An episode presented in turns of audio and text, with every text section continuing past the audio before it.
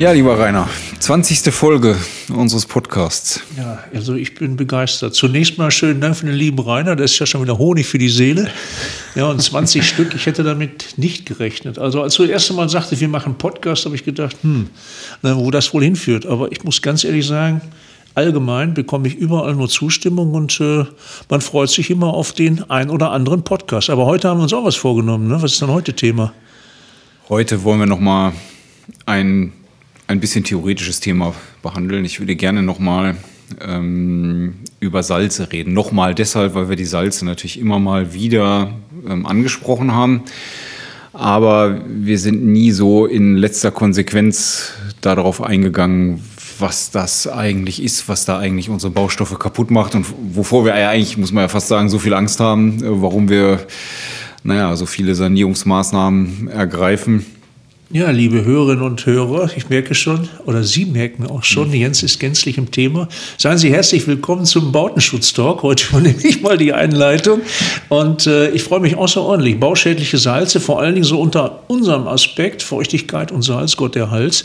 Wir haben da so die ein oder andere Lösung für Sie und Du sprangst jetzt gerade so auf bauschädliche Salze und deren Zerstörung an, glaube ich. Ne? Ja, genau. Ich will heute gar nicht, oder wir wollen heute gar nicht so sehr über Lösungen reden, sondern im Grunde mal ein bisschen nochmal Hintergrundinformationen geben dazu, was da, was da eigentlich die Schädigungen an den Baustoffen auslöst. Weil ich glaube einfach, dass es ähm, Vielleicht hätten wir es auch schon am Anfang machen sollen, ähm, weil ich glaube einfach, dass das äh, total hilfreich ist, um diese ganzen Sanierungsmaßnahmen so richtig zu verstehen. Also wenn ich nicht, wenn ich nicht wirklich die Ursachen verstanden habe, dann ist es auch schwierig, natürlich eine Lösung, eine Lösung anzubieten. Und man kann die Lösung natürlich klar immer nur, ähm, naja, phänomenologisch sozusagen ähm, auswählen, indem man sagt, naja, ich sehe ja, dass da was kaputt geht und ähm, gucke vielleicht auch noch mal ein bisschen nach, wie die Feuchtigkeitssituation dann aussieht. Aber ich finde es schon wichtig, dass man auch die Dinge versteht. Wobei, wir werden das äh, nicht in, in Gänze machen. Ähm, man kann jetzt über die verschiedenen, ja, umfassend müsste man eigentlich sagen, Korrosionsmechanismen da ganz viel ähm, sprechen, sicherlich. Ähm, aber das, was uns jetzt hier betrifft mit unserem Thema, das ist im Wesentlichen die Salzkristallisation. Also diese Wattebausch-ähnlichen Kristallverbindungen, äh, die sich auf Bauteiloberflächen wiederfinden. Genau, das kann alles Mögliche sein. Ich will auch noch mal, mal erwähnen, also da gibt es auch noch da gibt es ja noch, ähm, sagen wir mal, Unterarten, nicht, oder Unterarten ist falsch, also Varianten. Es muss nicht immer Salzkristallisation sein, sondern es kann auch Salzhydratation sein. Also das kann sein, dass ein Salz in ein anderes Salz sich wandelt, indem es zusätzliche Feuchtigkeit einlagert beispielsweise. Aber sagen wir mal, bei den, bei den klassischen Salzen, die wir so ähm, üblicherweise vorfinden, kommen wir gleich auch noch mal kurz darauf zu sprechen, ist es eher die, die Salzkristallisation, die uns dann da ein Problem macht. Und ähm, Weil damit sie einfach auch zerstört. Ne? Wir sehen ja, dass Farbablatzungen stattfinden. Ja, die genau. Oberfläche eines Putzes, die würde anfangen zu rieseln. Ja, was können wir gegen diese Verrieselung unternehmen? Äh, aber auf alle Fälle gibt es hier eine Wechselreaktion. Die standardmäßigen äh, Putze, die dort mit bauschädlichen Salzen behaftet sind, wissen diesem nicht Herr zu werden und äh, lösen sich quasi auf. Ja, ja, genau. Über Sanierputze haben wir ja auch schon mal eine Runde gedreht. Ähm, aber es sind ja auch nicht nur die Putze, sondern es geht ja, geht ja alles kaputt. Also ich sage mal einfach baustoffschädigende Salze. Und vielleicht steigen wir mal damit ein, nochmal grundsätzlich darüber zu sprechen, was, was Salze eigentlich sind. Also rein chemisch betrachtet jetzt vielleicht ein bisschen abstrakt, sind das Neutralisationsprodukte aus, aus einer Säure und einer, und einer Lauge. Ähm, und Salze, jetzt mal wirklich ganz hohe Flughöhe betrachtet, sind eigentlich in allen mineralischen Baustoffen enthalten, wenn sie nicht sogar Teil der mineralischen Baustoffe sind in Form des Bindemittels beispielsweise. Also ein, ein, ähm, ähm ein typisches Beispiel wäre Calciumcarbonat. Also Calciumcarbonat ist der Kalkstein, den wir in einem Kalkmörtel, Kalkputz oder auch in einem entsprechenden Stein ja drin haben. Ähm, das ähm, ja, würde man ja jetzt nicht, das Calciumcarbonat würde man ja jetzt nicht als, ähm, als negatives, als, als bauschädigendes Salz bezeichnen. Ich nenne das eben nur, um zu sagen, das ähm, ist durchaus so, dass das ähm, auch ein Salz ist. Und an bestimmten Stellen kann man das auch mal schädigend ähm, wahrnehmen. Also wenn man zum Beispiel diese diese Tropfsteinbildung vielleicht kennt. Das ist in den letzten Jahren oder Jahrzehnten deutlich zurückgegangen. Aber ich erinnere mich, früher gab es durchaus mal das ein oder andere so Brückenwiderlager, wo man sah, dass sich so Tropfsteine unten drunter gebildet haben. Das sind dann Auswaschungen von Kalzit gewesen aus dem Beton.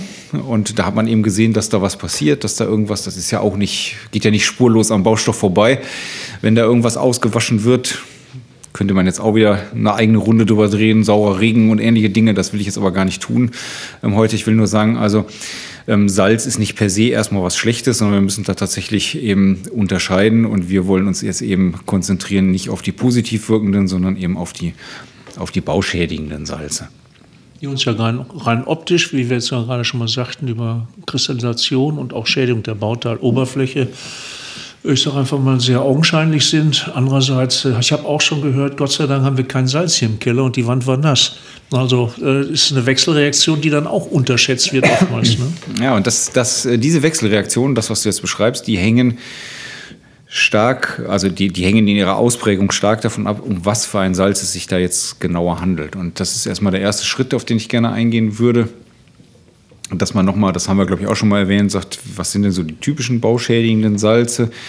Und mir ist ganz wichtig, dass wir einmal kurz darüber sprechen, wo kommen die denn eigentlich her? Also die typischen bauschädigenden Salze, so wie wir sie auch im WTA-Merkblatt Mauerwerksdiagnostik Sulfate, Chloride, Nitrate, Carbonate. Ja, aber die ersten drei sind eigentlich die zerstörerischen Gruppen, so muss man ja sagen.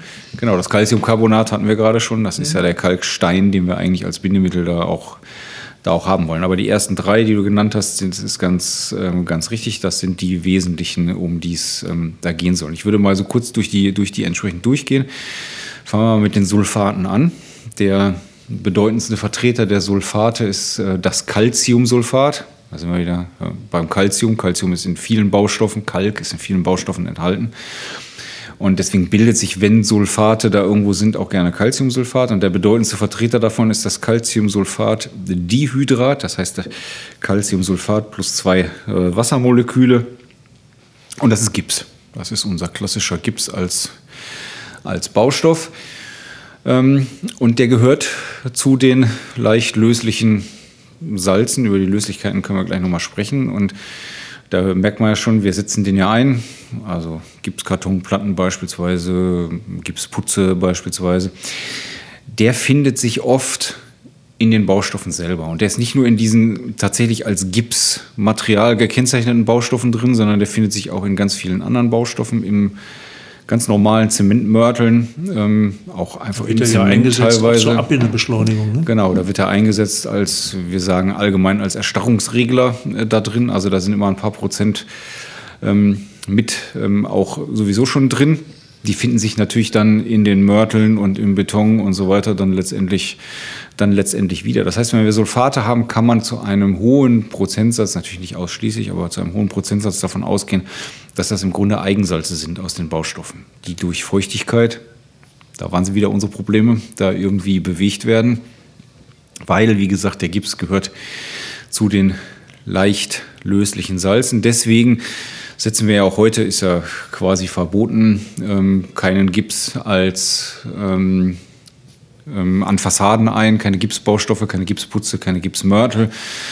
Ähm, und auch in Feuchträumen setzt man das nicht ein. Wenn denn da Gipskartonplatten verwendet werden, dann sind das die ähm, hydrophobierten, die dann entsprechend speziell ausgerüstet sind, sodass das da auch ähm, dann bei feuchte Belastung funktionieren kann. Gut, das wären so die, die Sulfate. Dann hattest du als nächstes die Chloride, Chloride ähm, genannt.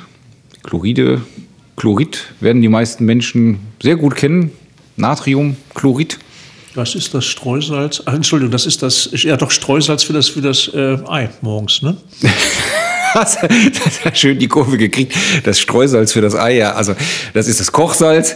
Was, genau, Kochsalz. Was auch, was auch als Streusalz, tendenziell als Streusalz ähm, eingesetzt wird. Ich bin ja jetzt nicht der absolute Fachmann. Ich würde aber jetzt eher nicht das Streusalz aufs Ei streuen.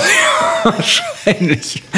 Aber das ist Natriumchlorid, das ist, das ist völlig in Ordnung. Und da kommt das dann häufig auch aus dem Streusalz, kommt das dann auch häufig her. Also das finden wir jetzt eher nicht.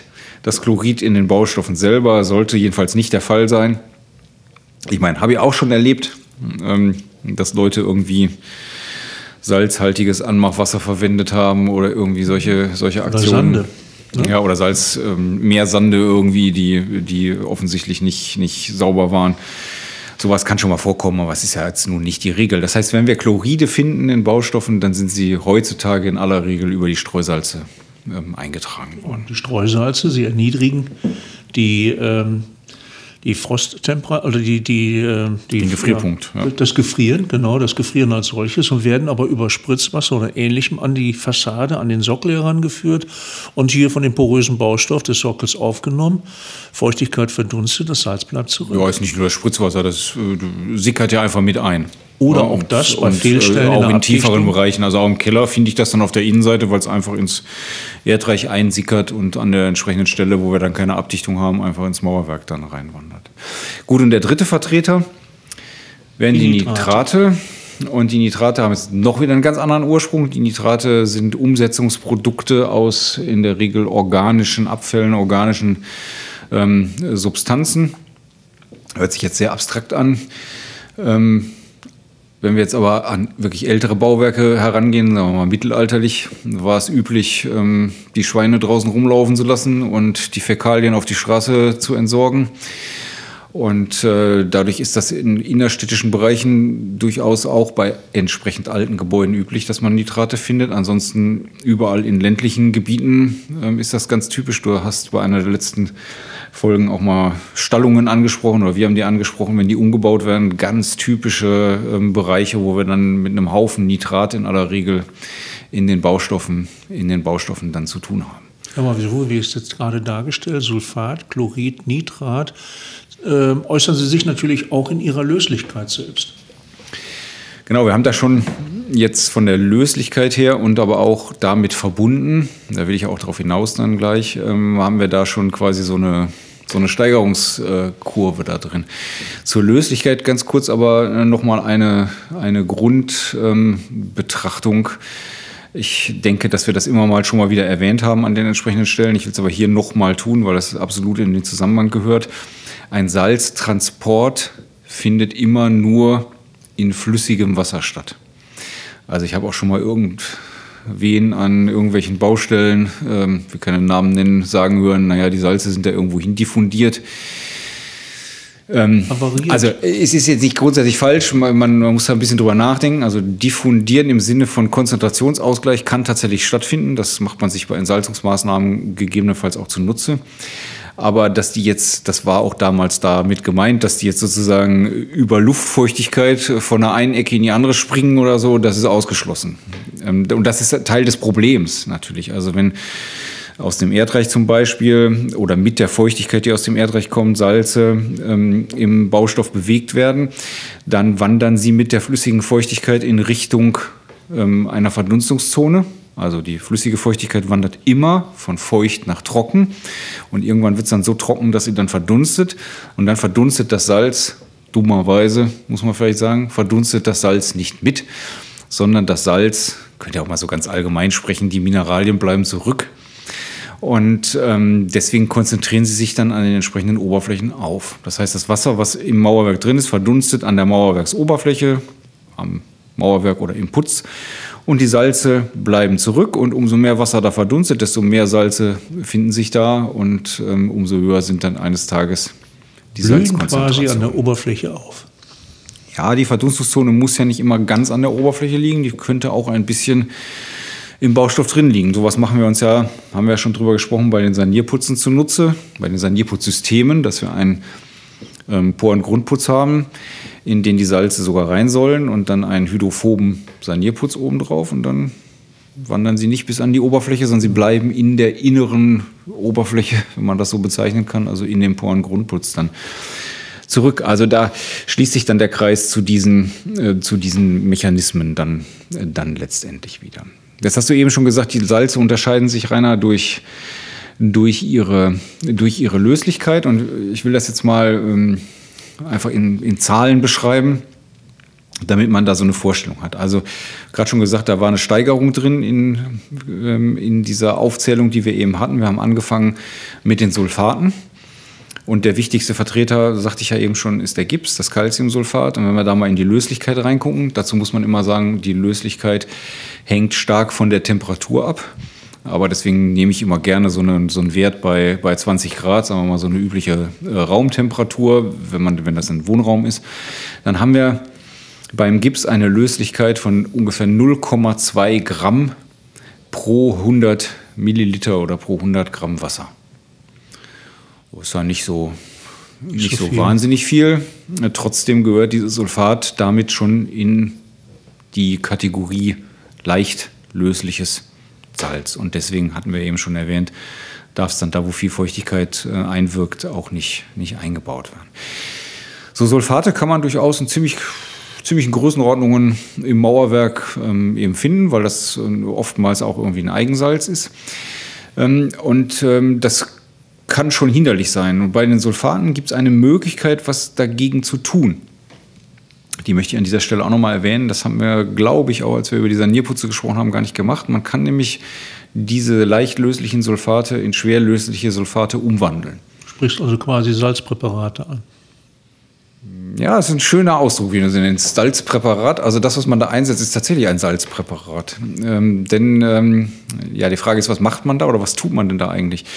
Man bietet im Grunde dem Sulfat einen anderen Reaktionspartner an. Also wir haben vorhin gesagt, ähm, Säure und Lauge ähm, setzen sich zusammen und bilden dann ein Salz. Ähm, wenn man dann jetzt tiefer da reingeht, hat man dann Anion und Kation, positiv und negativ geladenes ähm, Teil des, des Salzes sozusagen. Und beim Calciumsulfat reagiert halt, äh, gehen halt Calcium und das, das Sulfat zusammen. Und jetzt biete ich eine Bariumlösung an. Das ist so in der Regel das, was da, was da gemacht wird. Und ähm, das Barium hat eine noch höhere, ich nenne es mal Affinität zu dem Sulfat als das Calcium und dann schubst das das Calcium weg und schnappt sich das Sulfat und dann habe ich nicht mehr Calciumsulfat, sondern Bariumsulfat und das ihn quasi Handschellen. Genau und das ist eine schwerlösliche Verbindung und dann wandert das nicht mehr, wenn da Feuchtigkeit kommt, durch die Gegend. Und das ist ja der Punkt Löslichkeit, sprich also direkt in Feuchtigkeit übergehend oder anlagernd, so müsste man ja eigentlich sagen. Genau, und das, das machen wir, wenn wir in aller Regel, wenn wir irgendwie eine Wand verputzen wollen. Ähm, das machen wir eigentlich nicht, wenn wir ein Sichtmauerwerk haben. Erkläre ich gleich nochmal warum. Aber wenn jetzt die Wand verputzt wird, dann bringe ich ja auch Feuchtigkeit drauf. Eben, alleine schon auf das Anmachwasser vom Putz. Genau, und da haben wir immer mal das Problem, ähm, wenn da zu viel Salz drin ist, dann wandert das im frischen Zustand ähm, über das Anmachwasser in den frischen Putz noch ein und zack, hast du gerade den Putz aufgebracht und schon hast du die Salze wieder an der Oberfläche ähm, kleben. Und um das zu verhindern, wird sowas gemacht. Bei einem Sichtmauerwerk würde ich sowas nie machen. Warum würde ich das nicht machen? Naja, weil das Barium, ich habe zwar gerade Bariumlösung gesagt, aber es ist keine Bariumlösung, weil ich kriege das Barium nicht eliminiert. Ich weiß gar nicht genau, was es dann ist, aber auch da habe ich wieder Anion und Kation. Und der andere Partner, der wird abgestoßen quasi, damit sich das Barium das Sulfat schnappen kann. Das heißt, im Endeffekt habe ich letztendlich zwar einen Teil der Salzfracht des Mauerwerks von einer leicht löslichen in eine schwer lösliche Verbindung überführt, aber insgesamt habe ich jetzt mehr Salz im Mauerwerk als vorher. Genau. Weil ich quasi, und deswegen war der Begriff auch gerade so schön, quasi eine Salzlösung da drauf, da drauf ja. gebracht habe. Ja. So, und das kann natürlich wieder noch zu neuen Ausblühungen äh, führen, aber das sind dann auch tendenziell natürlich eher unschädliche Verbindungen. Ähm, und es hilft uns auf jeden Fall, die Sulfate so zu bändigen, dass man einen Putz draufbringen kann, ohne dass man die Salze gleich also wieder. Also eine Putzgrundierung. Oder genau, das setzt man dann quasi mit ähm, einer Grundierung oder neben einer Grundierung dann auch noch ein. Ich, ich genau, äh, will es nochmal einmal ähm, ins Gedächtnis rufen. Also das, der Gips, das Calciumsulfat, hat eine Löslichkeit bei 20 Grad von 0,2 Gramm in 100 Millilitern oder 100 Gramm Wasser. So, wenn wir jetzt eine Stufe höher klettern und gehen mal auf die Chloride, auch da gibt es natürlich verschiedene Verbindungen, die vorkommen könnten, aber bleiben wir mal bei dem, bei dem Streusalz bei dem, oder Kochsalz, bei dem Natriumchlorid, dann haben wir jetzt nicht mehr 0,2 Gramm Löslichkeit, sondern wir haben knapp 36 Gramm Löslichkeit. Das ist ja schon, schon mal etwas mehr. Rein optisch schon zu erkennen. Das, äh, das sind schon zwei Zehnerpotenzen. Ne? Das ist eine verdammte Menge mehr. Und da kann man sich vorstellen, dass das natürlich dann, ähm, naja, da geht viel mehr in Lösung. Mehr, mehr wollte ich ja noch gar nicht sagen. Ich erkläre es dann gleich nochmal, was, was das Problem dahinter ist. Da geht halt viel mehr in Lösung, da wandert viel mehr, da kommt viel mehr an die Oberfläche. Und im Zweifel findet dann eben auch leichter ein in Lösung gehen und ein wieder kristallisieren statt, auf das ich dann gleich nochmal noch mal kommen werde. Machen wir erst noch, vollziehen wir erst noch, wo die, wo die Daten noch so gerade so schön im Gedächtnis sind, noch den nächsten Schritt. Also wir sind gekommen von 0,2 Gramm beim typischen Sulfat, sind gekommen auf knapp 36 Gramm beim Chlorid und gehen jetzt zum Nitrat. Und da landen wir etwa, wieder bei 20 Grad, bei 130 Gramm pro 100 Gramm Wasser. Das sind dann so die, äh, ich sag mal, wenn die Älteren unter uns, die haben es bestimmt auch schon mal gehört, ich habe den Mauersalpeter in der Wand. Ja, ja, genau. Der, der Kollege, ähm, der typische Kollege, nämlich das Calciumnitrat, wieder Calcium omnipräsent in unseren mineralischen Baustoffen, ähm, ist dann wieder der Reaktionspartner und das sogenannte Calciumnitrat, das ist, äh, das ist dann der landläufig sogenannte ähm, Mauersalpeter.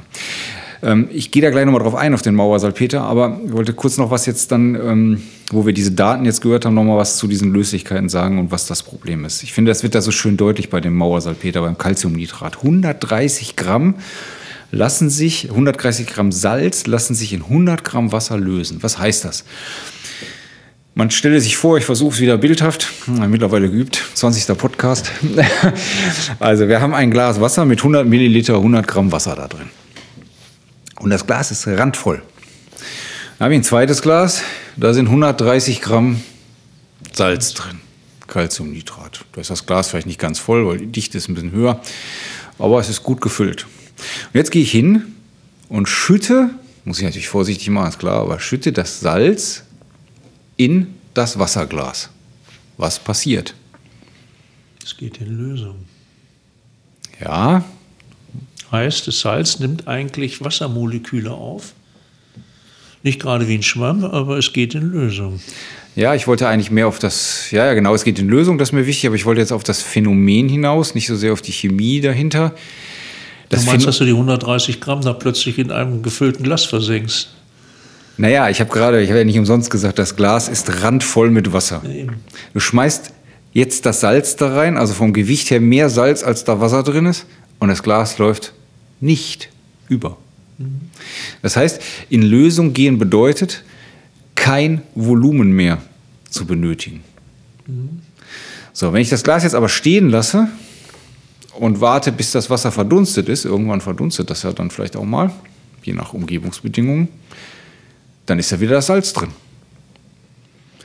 Und das Salz braucht Volumen. Das Salz braucht dann wieder Platz, weil das Salz ist dann nicht mehr in Lösung, sondern das Salz ist dann ein Feststoff. Es kristallisiert dann aus wieder. Das heißt, die 100 Gramm Wasser gehen raus und zurück bleiben mir wieder 130 Gramm Salz und die brauchen Platz.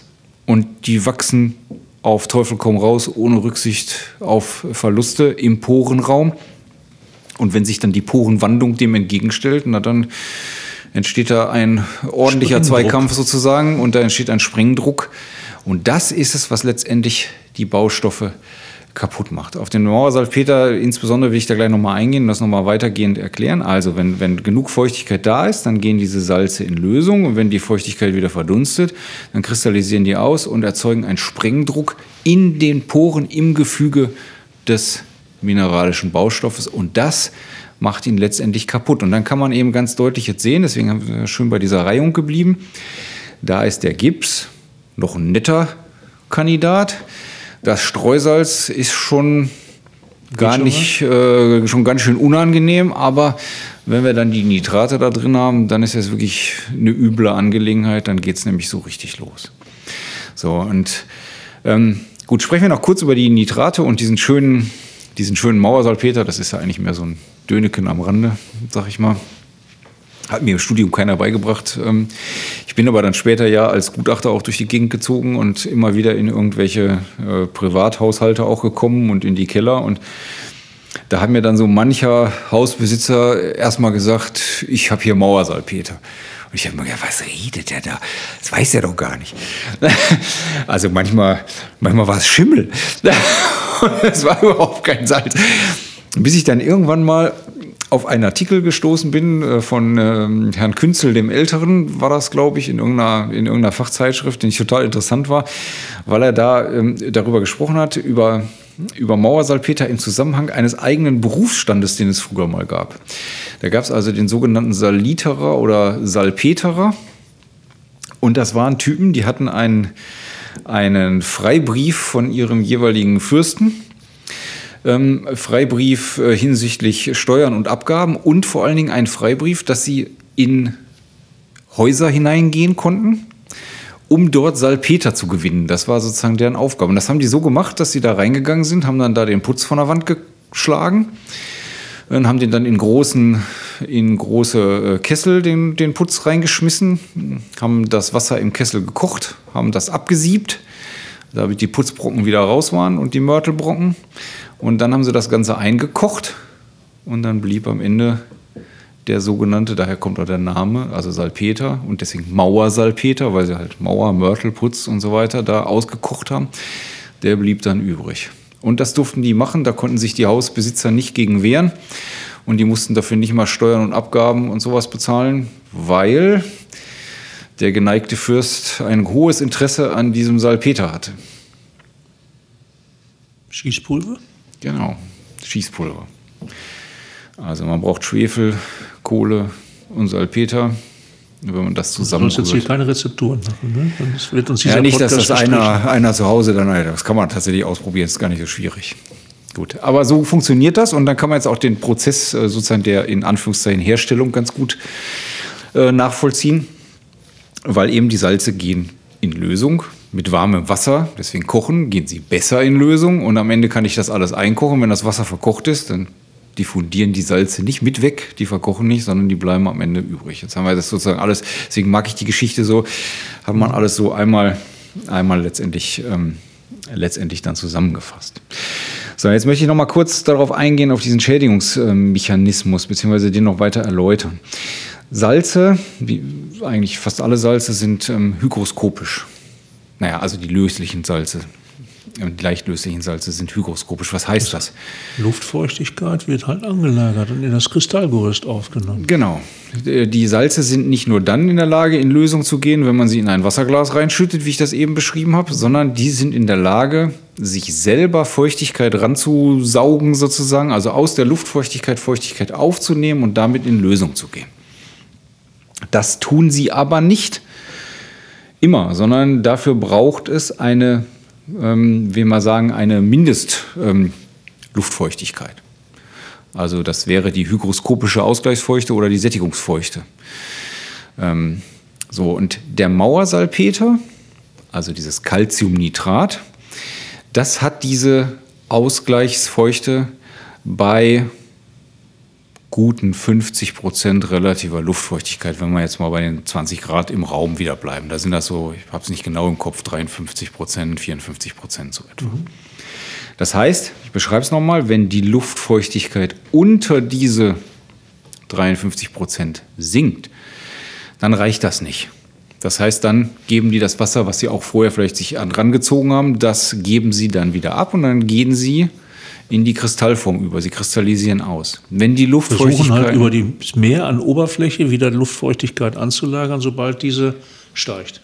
Genau, wenn die Luftfeuchtigkeit über diese Ausgleichsfeuchte hinaus wieder steigt, also wieder über diese 53, 54 Prozent hinaus, dann ist das wieder genug und dann ziehen die sich wieder die Feuchtigkeit rein und gehen wieder in Lösung. Wenn man jetzt mal überlegt, was wir im Raum üblicherweise, in so einem bewohnten Raum üblicherweise für Luftfeuchtigkeiten haben, dann schwanken die tageszyklisch, möglicherweise, je nachdem, was für ein Raum ist, mehrfach um diese Luftfeuchtigkeit rum. Wenn ich also morgens in meine Drei-Zimmer-Wohnung, sag ich mal, in der Küche bin und mache mir meinen, mir und meiner Frau meinen, den Morgenkaffee, dann äh, verdunstet da ein bisschen, äh, ein bisschen Wasser. Äh, wir sitzen da und, und essen da und reden. Oder wir haben vielleicht auch noch geduscht äh, morgens. Also insgesamt ähm, leben wir da und die Luftfeuchtigkeit steigt. Dann sehe ich keine Salze. Dann verkriechen die sich, dann gehen die in Lösung, verschwinden im Porenraum und äh, dann verlassen wir das Haus, drehen vielleicht auch noch ähm, die Heizung runter, das macht die automatisch, dass sie ein bisschen runterregelt. Ähm, das heißt, die Temperatur geht runter, die relative Luftfeuchtigkeit, na, würde sie sogar wieder steigen, das wäre vielleicht gar nicht so gut, also lassen wir die mal gleich, aber wir gehen raus, wir produzieren keine weitere Luftfeuchtigkeit da drin, das heißt,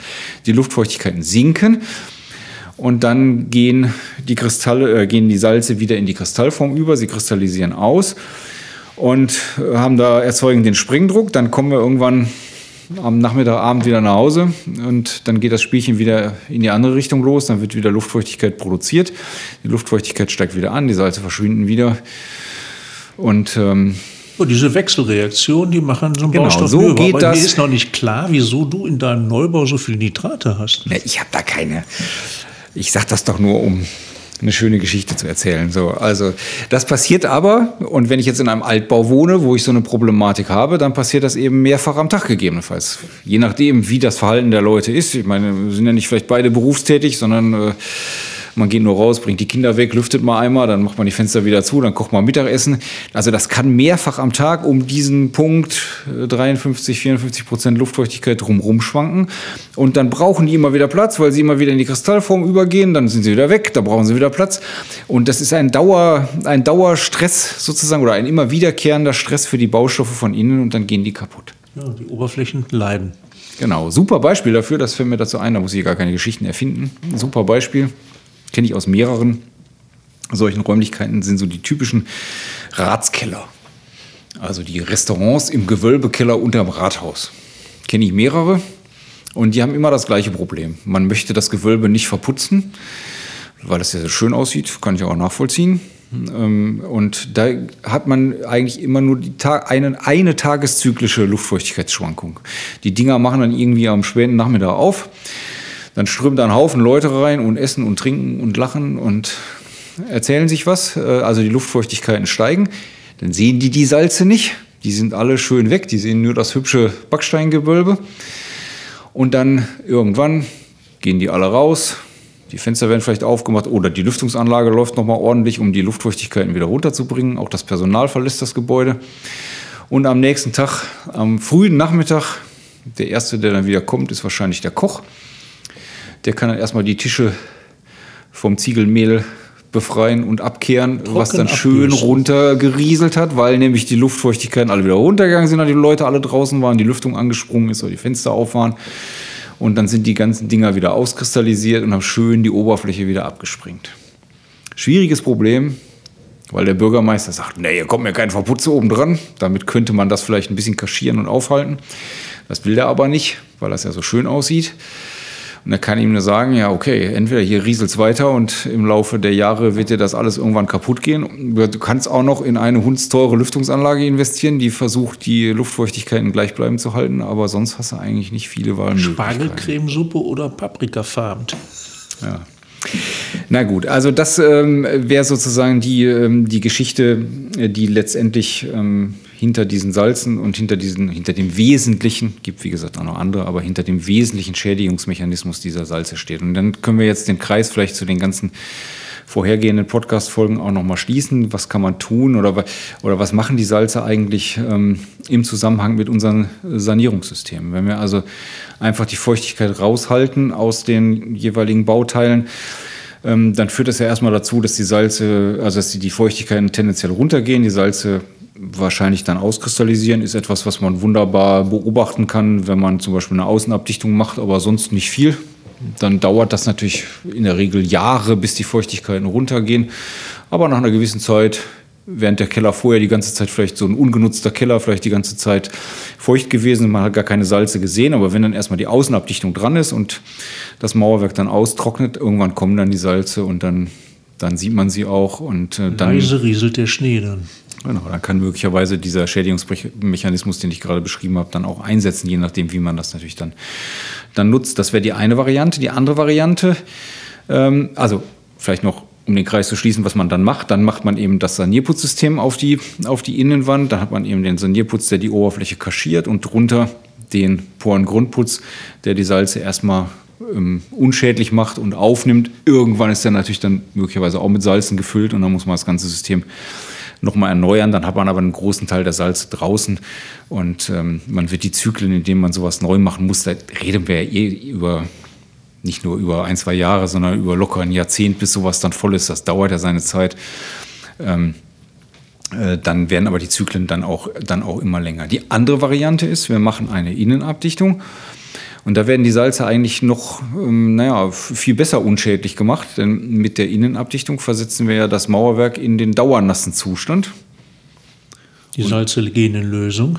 Und bleiben in Lösung. Und bleiben in Lösung.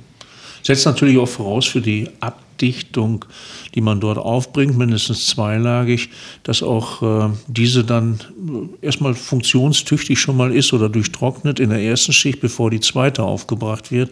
Ansonsten hätte ich das ja wie bei einem normalen Verputz auch, dass, äh, dass in der Oberfläche leicht lösliche Salze einwandern. Genau, da wären wir dann wieder bei der Umsetzung zum Beispiel eben mit diesen mit diesen, ähm, dieser Salzumwandlung, Salzbehandlung in schwerlösliche Verbindung, was aber, ähm, ich habe es vorhin für das Sulfat erwähnt, was auch nur beim Sulfat funktioniert. Es gibt überhaupt keine leicht lösliche Nitratverbindung. Also jeder, ähm, der da behauptet, ich kenne da so ein, zwei Produkte, die man äh, gerne ähm, beim Baumarkt an der Kasse findet, wo dann draufsteht hier der Salzkiller oder der Salzvernichter oder Salzfresser. Ähm, das halte ich für eine Menge Salz in die Augen gestreut. Also da, ähm, das funktioniert normalerweise nicht, weil mit diesen wirklich schlimmen Salzen ähm, kann man da gar nichts machen. Es gibt keine schwerlösliche Nitratverbindung beispielsweise, in die man das Ganze umwandeln könnte. Aber ja, so greifen diese verschiedenen Dinge ineinander und das sind dann eben auch ähm, die Erklärungen, die dahinter stehen, warum gewisse Systeme funktionieren, wie sie funktionieren. Die sind ähm, designt oftmals eben auch noch aus anderen Gesichtspunkten als der reinen der reinen ähm, Wasserdichtheit, äh, wie man sie bei einer, äh, bei einer ähm, Abdichtung dann normalerweise vermuten würde, sondern das ist in der Regel sehr viel weitergehend, weil man sich eben auch über Salze und wo wandern die hin und äh, was muss da passieren, ähm, weil man das eben insgesamt abdecken muss. Wenn dann noch die Wärmedämmung, die Innendämmung, da haben wir auch ähm, bei einem letzten Mal darüber geredet, oder beim letzten Mal sogar, wenn das noch auf die Oberfläche kommt, da kommt noch ein weiterer Aspekt hinzu und so ähm, entsteht halt irgendwie ein, ein Gesamtsystem. Also man kann nicht über einzelne Produkte nur reden, kann man natürlich schon, aber am Ende in der Umsetzung ähm, muss es ein System sein, ein System über verschiedene Bauteile hinweg, über verschiedene Funktionalitäten hinweg, damit das Ganze eben am Ende auch tatsächlich am Bauwerk die Aufgaben erfüllen kann, die man dem Ganzen... ja gerade, der Kreis schließt sich. Das setzt natürlich auch voraus, wie krank ist mein Patient. Mauerwerk, das, da sind wir wieder sehr schnell bei der Bauzustandsanalyse. Worum geht's? Wo kommt die Feuchtigkeit Genau, mit her? der wir mal angefangen haben, Rainer. Genau, mit der wir mal angefangen so haben. Ganz immer so. Und bei denen wir Sie natürlich auch gerne weiter begleiten. Wir haben auch ein Institut äh, an Hacken, hätte ich jetzt beinahe gesagt, aber steht uns hier zur Seite, akkreditiert das Bernhard Remmers Institut für Analytik, die genau diese Untersuchung ja auch vornehmen kann und auf die wir dann auch aufbauen können und entsprechende Sanierungsvorschläge geben können. Ja, so wäre das für mich erstmal eine runde Sache. Ich würde jetzt nach der 20. Folge ähm, unseren Podcast, ähm, würde ich mal so sagen, das war jetzt vielleicht eine ganz schön in sich abgerundete Staffel, so will ich das mal bezeichnen.